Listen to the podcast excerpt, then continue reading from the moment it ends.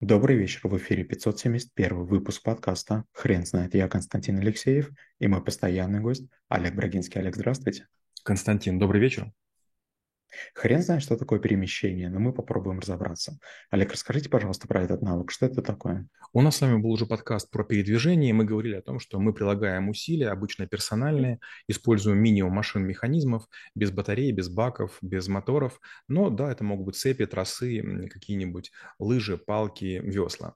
Перемещение – другая история, когда наоборот мы используем моторы, механизмы, может быть, водителей, может быть, каких-нибудь пилотов, которые это делают у нас. Мы садимся в самолет и вдруг оказываемся на другой части планеты. Мы садимся на катер и оказываемся выше или ниже по течению. Мы ныряем в метро и оказываемся в другой точке города.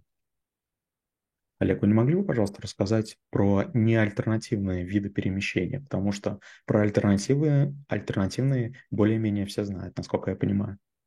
Я не совсем понял вопрос, что такое альтернативное. Вы мне прямо поставили в положение такое тяжелое.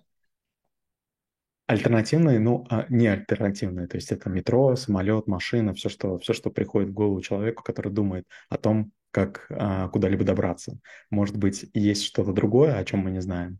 Нет, ну, безусловно, конечно. Например, когда мы говорим про шахты, там есть специальные клети, в которые мы заходим, и такой специальный лифт нас опускает очень глубоко. Бывают однопролетные клети, когда мы вот э, опускаемся и сразу же начинаем работать. Или мы доходим до какой-то площадки, где надо перейти в какое-то место, наступает другая клеть. Кстати, таким образом можно определять метро, скажем, и в Питере, и в Москве, которые строили шахтеры. Если эскалатор один длинный, то его делали метростроевцы, а если два и более-менее коротких, между ними переход, его делают шахтеры. Безусловно, есть гиперлуп, это когда перемещение происходит в таком э, трубопроводе, э, и сегодня есть вероятность, что такие капсулы будут для людей. Э, есть левитирующие поезда на магнитной подподушке, которые тоже смогут людей перемещать. Мы сегодня говорим про капсулы космические, которые тоже выводят э, на, на МКС или они летают в свободном космосе выполняют какие-то виды работы. Мы говорим про лодки подводные. Сегодня уже построена первая, нет, вторая уже подводная лодка, которая может быть частной. Это гораздо дороже, чем яхта. Если мы говорим про яхту, она находится сверху, и понятно, что есть некие периоды, скажем, шторм, который не очень комфортно находиться. В чем преимущество подводной лодки? Это яхта, которая может быть медленнее, чем э, классическая океанская, зато она может уйти на глубину 200 метров, и там в абсолютной тишине переждать шторм. То есть вы просто его не почувствуете планируете? Олег, могу ли я ошибаться, если скажу, что вопрос перемещения в целом – это вопрос денег? Нет, не совсем. Иногда это не только вопрос денег. Например, когда я делал свое первое путешествие очень дальнее, я хотел побывать на острове Святой Елены, на острове Пасхи, на территории W1995.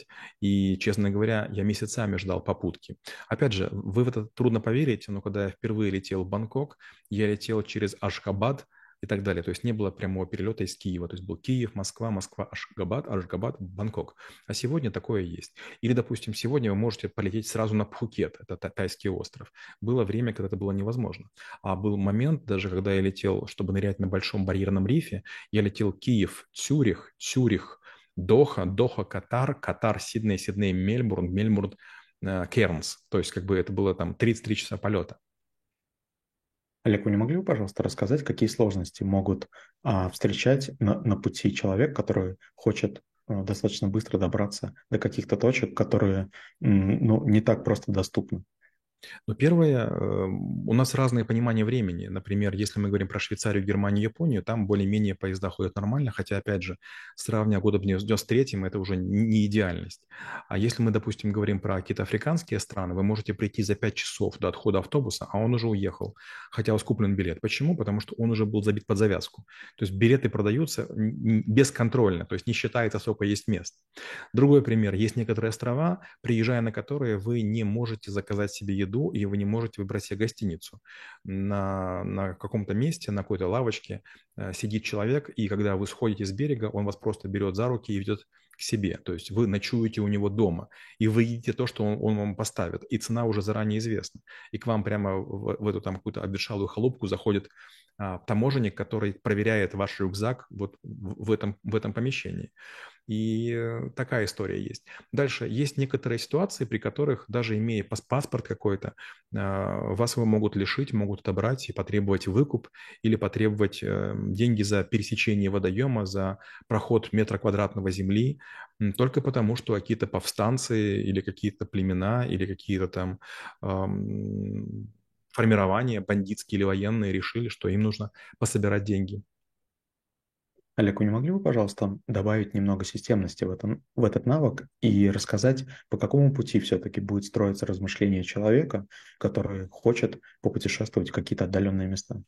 Ну, есть несколько вариантов. Вариант первый, вы отдаетесь в руки э, обычных турагентств, которые имеют пакетные туры.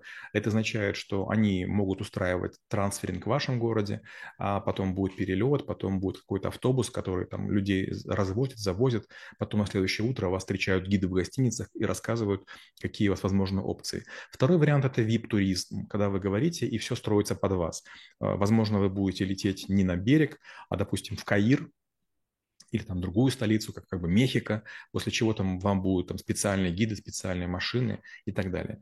И э, гораздо выше риск. Да, у вас будет страховка, да, у вас будут какие-то спутниковые телефоны, цена возрастает неимоверно, потому что за вами будут там отсматривать, будут полиции сообщать, маячки будут, береговая охрана будет в курсе или там местное, местное отделение полиции.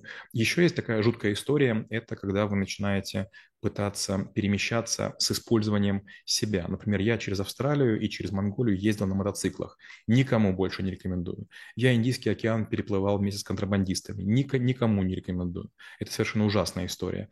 С другой стороны, у меня были путешествия, когда я подсаживался на круизные лайнеры. Но это вообще не похоже ни на какое путешествие. То есть вы находитесь в гостинице, которая плывет, внутри есть казино, парикмахерские, теннисные корты и, и там маникюр с педикюром. Ну, спорная история, да, то есть это так, чувствуешь себя такой баллонкой, которая по земле не ходит, а ее на руках носят. Олег, есть ли у вас какие-либо, скажем, там, э, скажем так, секреты, как попадать на такие транспортные средства, куда нельзя попасть а, в, обычном, в обычном случае. Например, это может быть военная транспортная авиация или может быть э, частный самолетный борт. Да, конечно, есть. Например, когда я был на Гавайях, я очень хотел понырять Пилл-Харбор, но, конечно, мне запретили, сказали, что же мемориал, там туда нельзя погружаться. И тогда я обратился к морским котикам. Было время, я проходил вместе с ними тренинги. У меня даже ласты морских котиков есть настоящие. И вот как бы я так невинно прихожу в некие гаражи, где там парочка крутых ребят, какой-то моет катер. Я подхожу и с этими ластами я говорю, слушайте, чуваки, как бы вот хотелось бы нырнуть. Они смотрят на ласты и говорят, твои? Я говорю, да. Где проходил обучение? Ну, минут 20 разговора. Потом, значит, там какие-то еще вещи. Они говорят, ну, в общем, хорошо, ладно, завтра пойдем. А, и получается, там никому нырять нельзя. Но опять же, вот эти ребята, они рассчитывают э, время, когда, допустим, идет сильное испарение, когда идет туман, они знают, когда идет береговая охрана, они знают сигналы. И вот мы это все дело пролавировали, меня бросили, я понырял, потом они подплыли, меня буквально на ходу зацепили, я там даже часть оборудования потерял, и мы уплыли, хотя могло закончиться не очень хорошо. То же самое, допустим, я, учитывая, что дворовой парень, я так чуть-чуть иногда налаживаю контакты с криминалитетом, допустим, там в Колумбии или, скажем, там в Индии, и тоже попадаю на некоторые территории, куда попадать сложно или невозможно. Да, бывают ситуации, от которых кровь стынет в жилах, да, бывает пугают, да, бывают там бросают в яму, и потом на тебя там мочатся три дня, или там женщины камни бросают, да, бывает такое, что грозятся руку отрубить или там на органы пустить. Ну, это, к сожалению, издержки. Э, первый раз пять или там двадцать очень страшно, потом привыкаешь и понимаешь, ну что ж, как бы это штраф за то, что побывал в том месте, в котором побывать сложно. Олег, спасибо. Теперь на вопрос, что такое передвижение, будет трудно ответить. Хрен знает.